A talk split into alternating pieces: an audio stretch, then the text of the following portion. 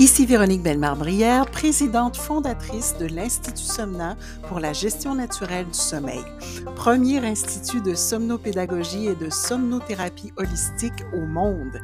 Il me fait plaisir de vous accueillir dans ce nouvel épisode de notre podcast. Aujourd'hui à SOS Sommeil, la mise en scène du sommeil en douceur pour les tout petits. Aujourd'hui, je réponds à un SOS qui nous a été lancé par Émilie et qui nous dit Ma mère souhaite que j'applique avec mon enfant la méthode qu'elle a appliquée avec moi lorsque j'étais petite pour m'aider à bien dormir ou en fait à faire mes nuits plus rapidement. Et j'ai nommé la méthode 5-10-15 du fameux docteur Ferber. Mais je ne suis pas très à l'aise à appliquer cette méthode. J'ai lu qu'il pouvait y avoir des effets néfastes sur le développement de l'enfant.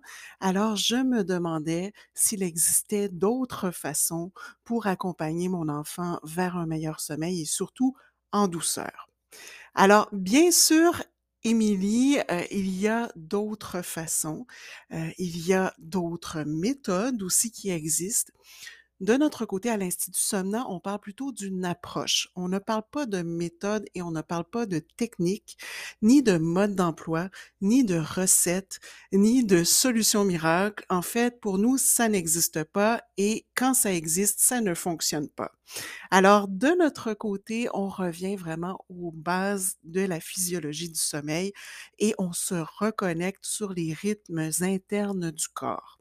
Parce qu'il faut comprendre que dormir, en fait, il n'y a rien de plus naturel que ça. Le bébé dort déjà d'ailleurs à l'intérieur du ventre de sa maman. C'est un besoin primaire, c'est une fonction vitale, c'est un processus physiologique naturel. Et bien sûr, le savoir dormir, en réalité, c'est un savoir dormir comme les parents qu'on essaie de lui inculquer. Étant donné que lui, il est déjà bien dans, son, dans son rythme de sommeil à lui et ça fonctionne. Ceci étant dit, bien sûr, lorsque l'enfant naît, on ramène en quelque sorte les parents dans un autre rythme. C'est-à-dire que lorsqu'un enfant est tout petit, il dort non pas dans un mode monophasique en une seule traite, donc plusieurs heures d'affilée la nuit, mais plutôt dans un mode polyphasique, donc en plusieurs phases de jour et de nuit. Et graduellement, ben, son cerveau va évoluer, va lui permettre de se rapprocher de plus en plus d'un mode biphasique, donc en deux phases, une partie la nuit et une partie le jour, pour éventuellement même se diriger, comme ses parents, vers un mode monophasique et consolider son sommeil pour dormir d'une seule traite. Mais il y a tout un processus de développement, de maturation de l'enfant qui se passe entre les deux et on peut dire que le sommeil de l'enfant commence à vraiment ressembler à celui de l'adulte vers l'âge de 3 ans. Ce qui ne veut pas dire, bien sûr, que l'enfant ne fera pas du tout ses nuits, comme on appelle, jusqu'à l'âge de 3 ans, mais tout simplement que ses cycles de sommeil vont être beaucoup plus similaires à ceux de l'adulte à cet âge-là. Donc, avant ça, c'est tout à fait normal quand un enfant vient de naître euh, qu'il se réveille fréquemment entre chaque cycle de sommeil. Et ces cycles sont plus courts que ceux de l'adulte, donc on parle d'environ 50 minutes au tout début. Éventuellement, ça va évoluer vers 70 minutes. Et plus tard, là, on aura du 90 jusqu'à 120 minutes comme l'adulte. Mais au début, ce sont des cycles très, très courts. Alors, bien sûr, comme les cycles sont très courts, mais aussi parce que l'enfant est en pleine croissance, qu'il doit survivre, il doit prendre du poids, il doit assurer son alimentation adéquate pour être certain justement de, de passer au travers les premiers mois de vie. Donc, c'est tout à fait normal, c'est son corps qui le réveille au bout de chaque cycle et au début, il a vraiment besoin d'être alimenté de façon régulière. Mais éventuellement, bien sûr, l'alimentation va se transformer. Éventuellement, il va avoir besoin d'aliments le jour, mais il en aura besoin beaucoup moins la nuit. On va espacer de plus en plus, que ce soit les tétés nocturnes ou, le, lorsqu'on donne le biberon, on va les espacer de plus en plus, on va diminuer les quantités, on va pouvoir en venir à un sevrage et là, l'enfant va être en mesure de consommer la, plus grande quantité de ses calories durant la journée. Mais bien sûr, il faut toujours se rappeler que chaque enfant est unique. Chaque enfant a un tempérament unique, chaque enfant a un rythme qui est unique, a des besoins donc uniques, mais est aussi dans une famille qui est unique, dans un contexte qui est unique.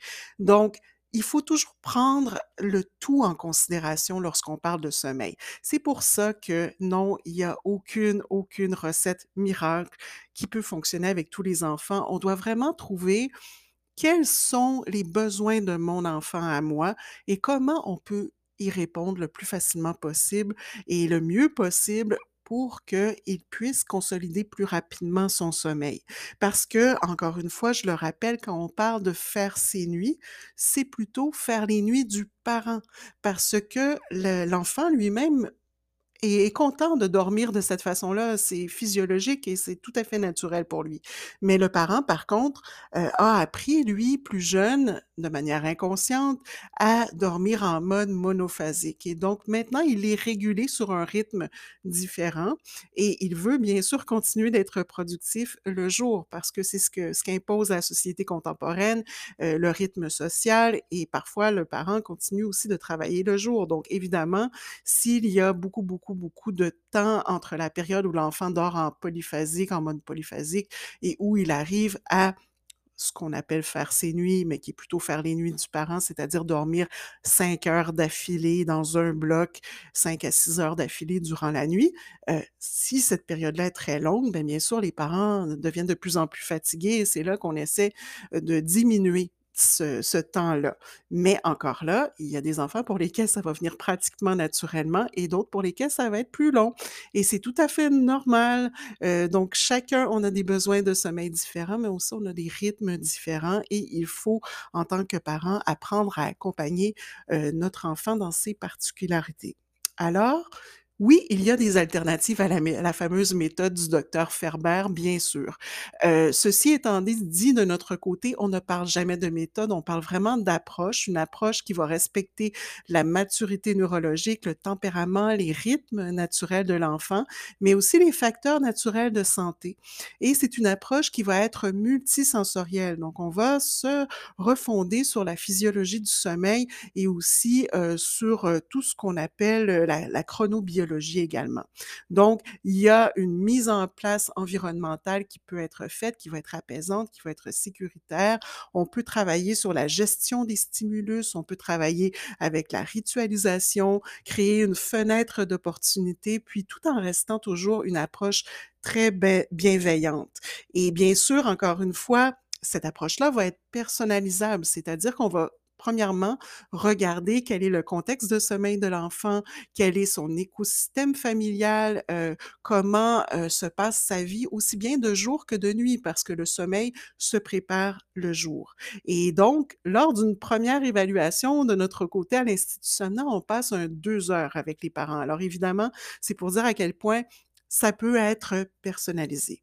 Mais de façon générale, les principes sont de revenir à la base aux besoins du tout petit. Parce que la méthode Ferber était plutôt destinée à répondre aux besoins des parents, c'est-à-dire à s'assurer que, en quelque sorte, on force l'enfant à dormir le plus rapidement possible pour que les parents puissent à leur tour recommencer à bien dormir. Mais là, on va faire exactement l'inverse. On va plutôt s'intéresser aux besoins du tout petit en se disant si on comble bien les besoins du tout petit, ben forcément, ça va avoir des répercussions positives sur l'ensemble de la famille parce que l'autre approche, la fameuse 5-10-15, était très restrictive. Euh, pouvait, dans certains cas, être traumatique. Euh, on a vu aussi certains enfants qui résistaient complètement. Évidemment, surtout les enfants anxieux, c'est complètement impensable d'aller euh, de l'avant avec une telle méthode. Euh, on sait aussi que ça pourrait avoir des effets sur le processus d'attachement. on sait que ça peut créer beaucoup d'anxiété par rapport à l'heure du coucher et ça peut aussi créer, selon nous, une association négative face au sommeil.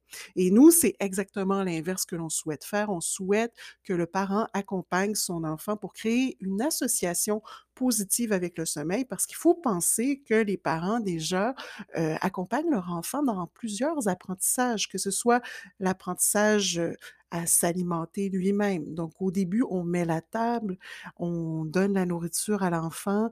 Heu, au début même, on doit tenir la cuillère pour apporter la la nourriture à sa bouche, mais éventuellement, il va être en mesure de prendre les aliments lui-même dans son assiette avec ses doigts et donc le parent, déjà, accompagne l'enfant dans l'apprentissage de la nutrition. Mais aussi, il accompagne l'enfant, par exemple, heu, dans la dans l'apprentissage de la marche. Il va, entre autres, au départ, tenir les 2 mains de son enfant en l'aidant à avancer. Par la suite, il va éventuellement tenir une seule main et éventuellement, lorsqu'il aura réussi à avancer graduellement, un pas à la fois, le parent pourra même finir par lui laisser la main pour qu'il puisse le faire de façon tout à fait autonome. Alors pour nous, c'est tout à fait naturel comme parents de penser qu'on est là, heu, pour accompagner nos enfants dans ces étapes cruciales-là. Bien, c'est exactement la même chose pour le sommeil. On doit accompagner son enfant si on veut l'aider à consolider son sommeil à partir d'un mode polyphasique à un mode éventuellement biphasique, voire monophasique et heu, c'est même une forme d'entraînement inconscient. Évidemment, on pourrait ne rien faire et déjà l'évolution du cerveau se produirait, donc permettrait à l'enfant de mieux consolider, heu, l'enchaînement de ses cycles de sommeil tout à fait naturellement. Mais en même temps, heu, il faut quand même considérer qu'il y a, il y a tout un processus d'accompagnement qui peut permettre justement de de d'aider l'enfant à synchroniser son horloge biologique plus rapidement, plus facilement, mais aussi de créer une association positive avec le sommeil pour qu'il puisse éventuellement, heu, être heureux de dormir en mode monophasique et que tout se passe bien, que tout soit bien régulé, que les signes annonciateurs du sommeil s'envoient au bon moment. Alors, à l'Institut Somnant, effectivement, on revient aux besoins du tout petit, mais on parle aussi beaucoup de dénaturation versus la renaturation.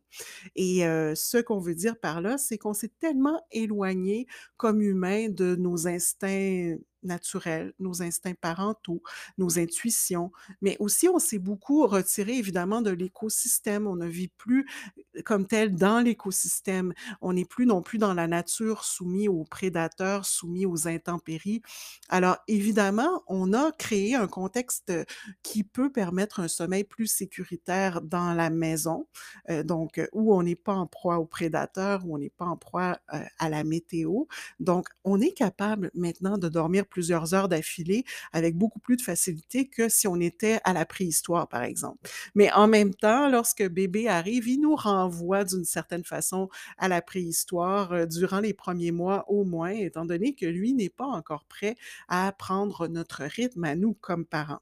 Alors, quand on parle de renaturation, c'est justement se reconnecter sur la physiologie du corps humain, sur la chronobiologie, bien comprendre les enjeux et aussi travailler avec les facteurs naturels de santé, donc heu, préparer le sommeil le jour avec, heu, une exposition aux bons stimulus et aussi un retrait de certains stimulus, heu, le soir venu et la nuit.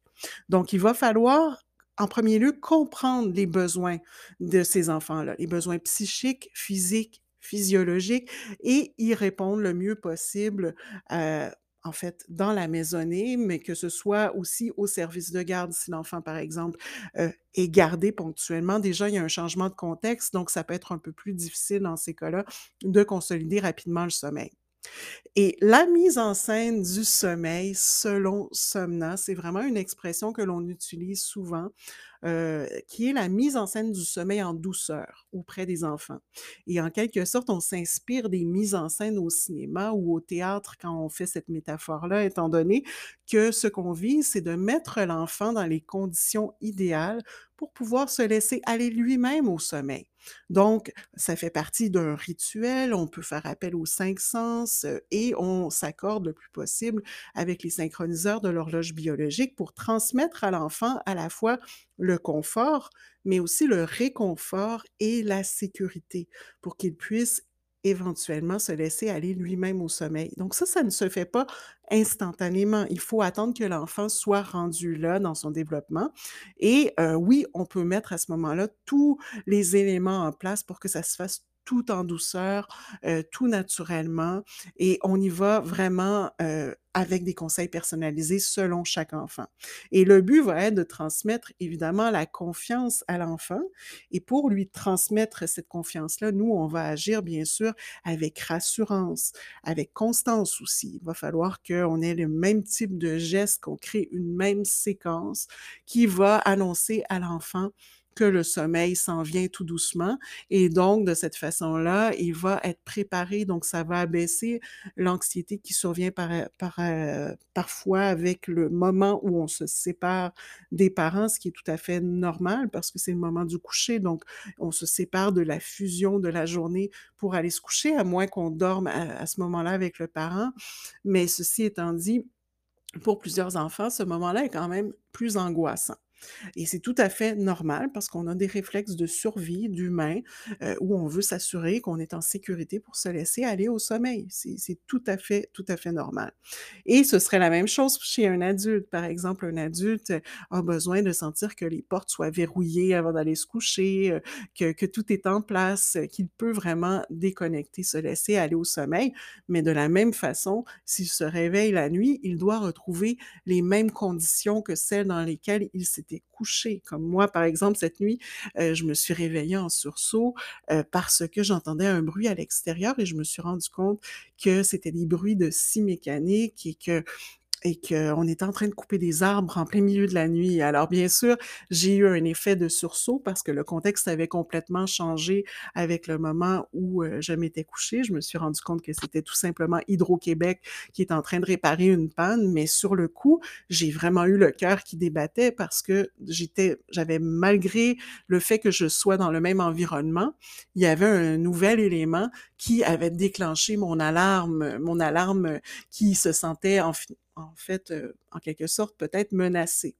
Donc, un enfant, c'est la même chose. S'il ne retrouve pas le même contexte dans lequel il s'est couché au moment de se réveiller la nuit, que ce soit parce qu'il n'est plus avec ses parents ou parce qu'il y a un bruit différent ou parce que, bon, peu importe, on l'a changé de lieu. Ça, c'est souvent quelque chose qui arrive durant la nuit. Les parents vont changer leur enfant de lieu et là, l'enfant se réveille, puis il reconnaît plus du tout son environnement et se met à pleurer aussi pour cette raison-là. Donc, évidemment, ce serait la même chose si, par exemple, heu, vous vous réveillez en plein milieu de la nuit, vous étiez couché avec votre conjoint et là, en plein milieu de la nuit, votre conjoint n'est plus à côté de vous ou alors que, vous vous êtes endormi dans votre chambre et en plein milieu de la nuit, vous vous réveillez alors que vous êtes dans un autobus en mouvement, par exemple. Donc, heu, évidemment, vous auriez cette même réaction-là de de panique, momentanée pour vous assurer que vous êtes toujours en sécurité. Donc, on essaie de miser vraiment sur cette confiance, constance, rassurance, sécurité et bien sûr, on doit, mettre tout le monde à contribution pour arriver, à ce qu'on souhaite accomplir, c'est-à-dire une mise en scène du sommeil en douceur pour qu'éventuellement l'enfant puisse devenir, complètement autonome dans son rituel d'endormissement. Alors, le parent et l'éducateur deviennent en quelque sorte des metteurs en scène du sommeil. Donc, ils vont aider l'enfant à développer une association positive avec le sommeil et toujours en se rappelant que l'adulte n'est pas l'acteur qui va jouer la pièce du sommeil, mais c'est le tout petit qui est l'acteur principal de la pièce du sommeil. Donc, à la fin du rituel de sommeil, l'enfant va s'endormir de lui-même mais bien sûr, parce qu'on va avoir avant tout mis tout en scène pour que ça se produise, plus facilement. Mmh, un peu comme lorsqu'on lui met la table pour qu'il puisse manger à son aise, ce n'est pas lui non plus qui prépare son repas, donc on l'aide à ce niveau-là, mais au final, c'est quand même lui qui avale, qui digère les aliments. Donc dans ce cas-ci, on met en scène le sommeil pour qu'il puisse se laisser aller naturellement à dormir. Donc plutôt que de se fier à l'horloge, au mur ou à notre montre dans nos rituels de sommeil, dans notre mise en scène du sommeil, on va plutôt se fier à l'horloge interne du tout petit. donc avant toute horloge externe. Et le metteur en scène, que ce soit le parent ou l'éducateur, va instaurer une routine de coucher qui soit prévisible, qui soit répétitive. Donc, un rituel bref pour éviter, éviter bien sûr de déclencher un autre cycle d'éveil. Et tout ça, mais on va le, en fait, on va le personnaliser selon les perturbateurs de sommeil qui peuvent avoir été aussi décelés chez l'enfant. Donc, il y en a plusieurs. Ils peuvent être d'ordre physique, comme par exemple la position de sommeil. Ils peuvent être d'ordre psychique, comme l'anxiété de séparation, euh, physiologique, comme euh, les sécrétions hormonales notamment, mais aussi des carences nutritionnelles, des euh, situations comme le RGO, euh, la, la, percée des dents, euh, tout dépendant de l'âge de l'enfant, évidemment, mais il y en a mille et un perturbateurs internes et externes au sommeil. Alors, on va commencer par essayer de retracer quels sont les perturbateurs. Puis ensuite, on va essayer de, bien sûr, euh, les retirer pour remettre en place les bonnes pièces pour consolider le puzzle du sommeil. Et bien sûr, on va respecter aussi le rythme de l'enfant qui peut varier sur 24 heures, parfois jusqu'à 2 à 3 heures d'un enfant à l'autre. Et on va aussi considérer le fait que les facteurs génétiques s'affirment graduellement à partir de 6 à 8 mois. Donc, euh, avant ça, il y a, oui, il y a des enfants qui vont faire ce qu'on appelle leur nuit, mais encore une fois, plutôt les nuits des parents beaucoup plus rapidement que d'autres. Mais c'est un peu comme gagner à la loterie. Hein. Il y a des enfants qui, qui vont avoir le sommeil très facile et d'autres pour lesquels euh, ce n'est pas qu'ils n'ont pas le sommeil facile, mais c'est qu'ils ne sont pas encore synchronisés sur le même rythme que les adultes et ça va prendre un peu plus de temps, tout simplement. Donc, l'environnement, le contexte affectif, le rythme des parents et de l'écosystème familial, la régularité du rythme des siestes, des levées, des couchers et l'éducation vont permettre de moduler l'hérédité de dormeur, en fait, euh, la, la, génétique du type de dormeur que l'enfant euh, a naturellement.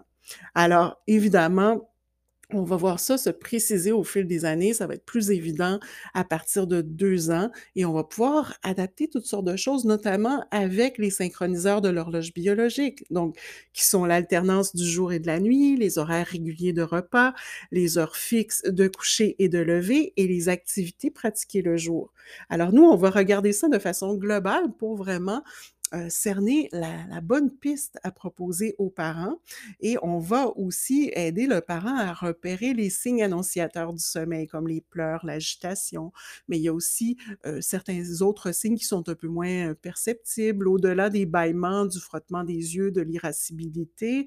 Parfois, on peut voir des enfants avoir euh, une perte d'intérêt subite en un jouet ou en une activité, par exemple, euh, ou encore avoir un tic comme se, tirer l'oreille ou se, je sais pas, se pincer le nez. Donc, euh, il peut y avoir toutes sortes de signes annonciateurs du sommeil chez un enfant. Et nous, on va aider les parents à se reconnecter sur leur instinct parental et à observer réellement leur enfant pas l'enfant de la voisine, pas l'enfant de leur sœur et pas faire ce que nécessairement nos parents ont fait avec nous parce que ça ne s'applique pas forcément à notre enfant. Alors, on va écouter les signes pour établir un horaire de sommeil, favoriser la régulation du rythme circadien et une fois que le rythme va être régulier, on va euh, essayer de le maintenir le plus possible chaque jour. Donc, idéalement aussi durant les vacances, si on veut que la consolidation se fasse plus rapidement, ben, l'idéal, c'est de ne pas trop jouer avec l'horloge biologique. Et bien sûr, on va respecter les besoins de sommeil selon l'âge de l'enfant également, mais aussi selon, selon son tempérament et selon ses besoins individuels. Et on va utiliser des facilitateurs aussi qui sont, qui peuvent être internes ou externes, encore une fois, qui peuvent venir euh, de sources physiques, psychiques, physiologiques, mais il y a aussi la génétique, le fait que la maturation neurologique se poursuive, euh, facilite éventuellement l'établissement de certains patrons de sommeil. Alors, il y a toutes sortes de, pistes qu'on peut explorer qui sont bien loin du fameux 5, 10, 15. Donc, Émilie, c'est une grande, grande réponse que je te donne aujourd'hui euh, à ton SOS euh, que tu nous as lancé. Mais ceci étant dit, il y a mille et une solutions. Simplement, euh, ce qui se passe, c'est qu'on s'est tellement éloigné de la nature même de, de, de l'humanité qu'on n'a plus les réflexes pour aller chercher ces solutions-là parce qu'on ne comprend plus nécessairement comment fonctionne notre propre sommeil. Alors, c'est encore plus difficile de comprendre euh, les besoins de notre enfant. Mais de façon générale, si on respecte les principes de la physiologie, de la chronobiologie et aussi, bien sûr, les besoins individuels de notre enfant. Si on commence par combler les besoins d'être rassuré, les besoins d'être sécurisé, donc pour apaiser les réflexes euh, de panique qui peuvent survenir ou en fait les, les réflexes d'anxiété, de survie, ben déjà, on va avoir un grand bout de fait et par la suite, on va travailler avec les synchroniseurs de l'horloge biologique le plus possible, donc la gestion naturelle des stimulus et aussi toute la mise en contexte du sommeil. Donc, c'est ce qu'on appelle, nous, à l'Institut Somna, la mise en scène du sommeil en douceur et pourquoi ça fonctionne presque toujours? En fait, ça fonctionne toujours quand le parent collabore et applique les conseils. Euh, c'est euh, parce que tout simplement, Bon, on, va répondre exactement aux besoins spécifiques de l'enfant et heu, à ce moment-là, ben, du fait qu'on répond à son besoin spécifique, on a la solution tout indiquée pour lui, plutôt que d'essayer de le faire rentrer dans un moule, heu, soit d'une théorie, soit d'une technique ou d'une méthode qui a peut-être fonctionné pour plusieurs, mais qui ne fonctionnera pas nécessairement pour lui parce que tous les enfants sont uniques, tous les enfants sont différents et il faut d'abord comprendre quels sont les besoins spécifiques de l'enfant qu'on a devant nous pour établir une mise en scène du sommeil en douceur qui va être très efficace si, bien sûr, on a ciblé les bonnes sources de difficultés de consolidation du sommeil. Alors, j'espère que ça répond à ta question, euh, Émilie. Une grande, grande, grande réponse aujourd'hui.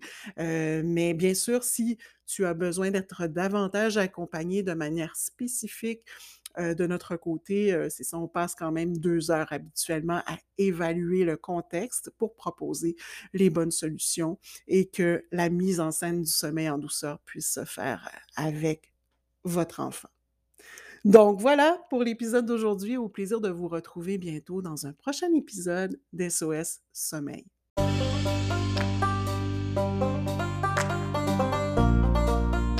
L'Institut Somna offre des formations et des consultations pour apprendre ou réapprendre à bien dormir naturellement à tout âge de la vie. Vu les besoins criants, nous avons récemment lancé trois nouvelles certifications pour les personnes qui pourraient être intéressées à leur tour à devenir accompagnants au sommeil auprès des bébés, enfants, adolescents et ou des adultes. Pour toutes les informations, rendez-vous sur notre site somna.ca. Bye.